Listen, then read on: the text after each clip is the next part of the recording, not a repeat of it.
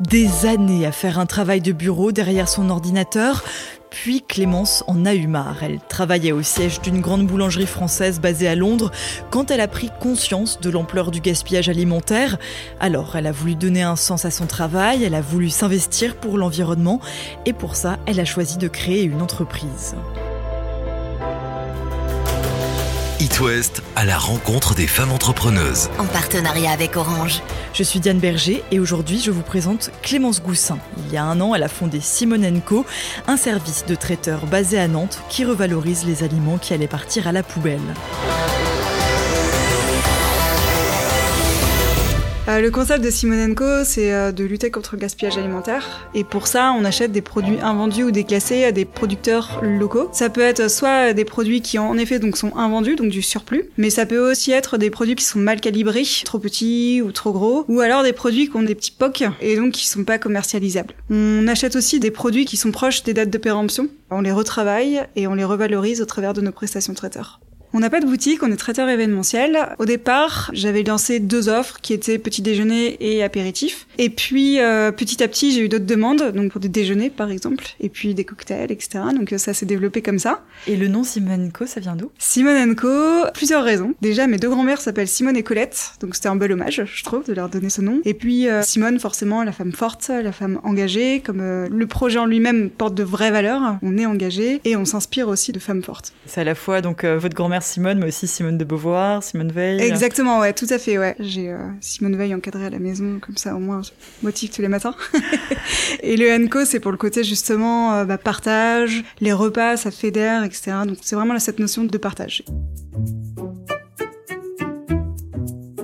On a réussi à se faire un peu connaître, je pense. Enfin, on est encore tout, tout, petit, hein, mais on a pas mal de demandes. C'est ma première semaine où j'ai dû refuser des prestations, donc euh, c'est positif. Donc ça, déjà pour moi, c'est une victoire. Quand vous avez euh, lancé le projet il y a un an, vous pensiez que ça irait à cette vitesse-là ou pas? Non, pas du tout. Euh, aujourd'hui, là, je me dis, il y a un an, en plus, c'était confinement. J'ai fait un premier événement, c'était le 11 mars. Ah oui, vous avez bien choisi les dates. Hein. Ouais, voilà. Désolée. Mais... C'est clair. Ouais, ouais, non, je sais, je sais. Premier événement le 11 mars, c'était un petit déjeuner. Et euh, quatre jours après, euh, bah, du coup, euh, oui, si c'était le 17, je sais plus. Je hein. crois que c'était le 16 ou le 17. Voilà, bon. voilà donc on était confinés, voilà, période, c'était mais... cadeau, voilà.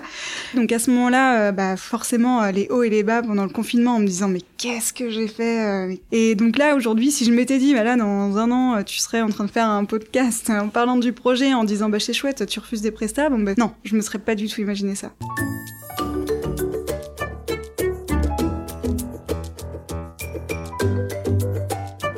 Ça fait quoi ce moment où on réalise que ah ça y est là Là, j'ai réussi à, créer le travail de mes rêves. C'est génial, c'est une sensation qui est incroyable. Et euh, en fait, aujourd'hui, je pense que je suis à 20% de ce que je pourrais faire, en fait. C'est que le début. C'est quoi la plus belle chose dans le fait d'être une femme entrepreneuse? Qu'est-ce qui a le plus euh, changé votre vie en bien? C'est vraiment le porter des valeurs, déjà sur un projet comme celui-ci, et puis aussi en tant que femme, vraiment de montrer qu'on en est capable, qu'on est forte, et que c'est possible en fait. C'est encourager euh, toutes les autres femmes entrepreneuses, les autres femmes qui ont des projets. Et euh, qu'est-ce que vous aimeriez dire aux hommes du monde de l'entrepreneuriat? Bah déjà d'avoir un regard différent en fait sur les femmes qui se lancent, ne surtout pas les sous-estimer, bien au contraire. Et je pense qu'une euh, femme peut avoir euh, une niaque euh, aussi forte qu'un homme en fait. Juste arrêter de leur mettre des bâtons dans les roues sur des problèmes de sexisme. Parce que moi j'ai certes eu la chance de pas en avoir, mais je pense que je suis probablement une exception. Si vous deviez choisir un mot pour vous définir bah, Je dirais le mot que tout le monde dit, je suis papillon. Papillon? Ouais.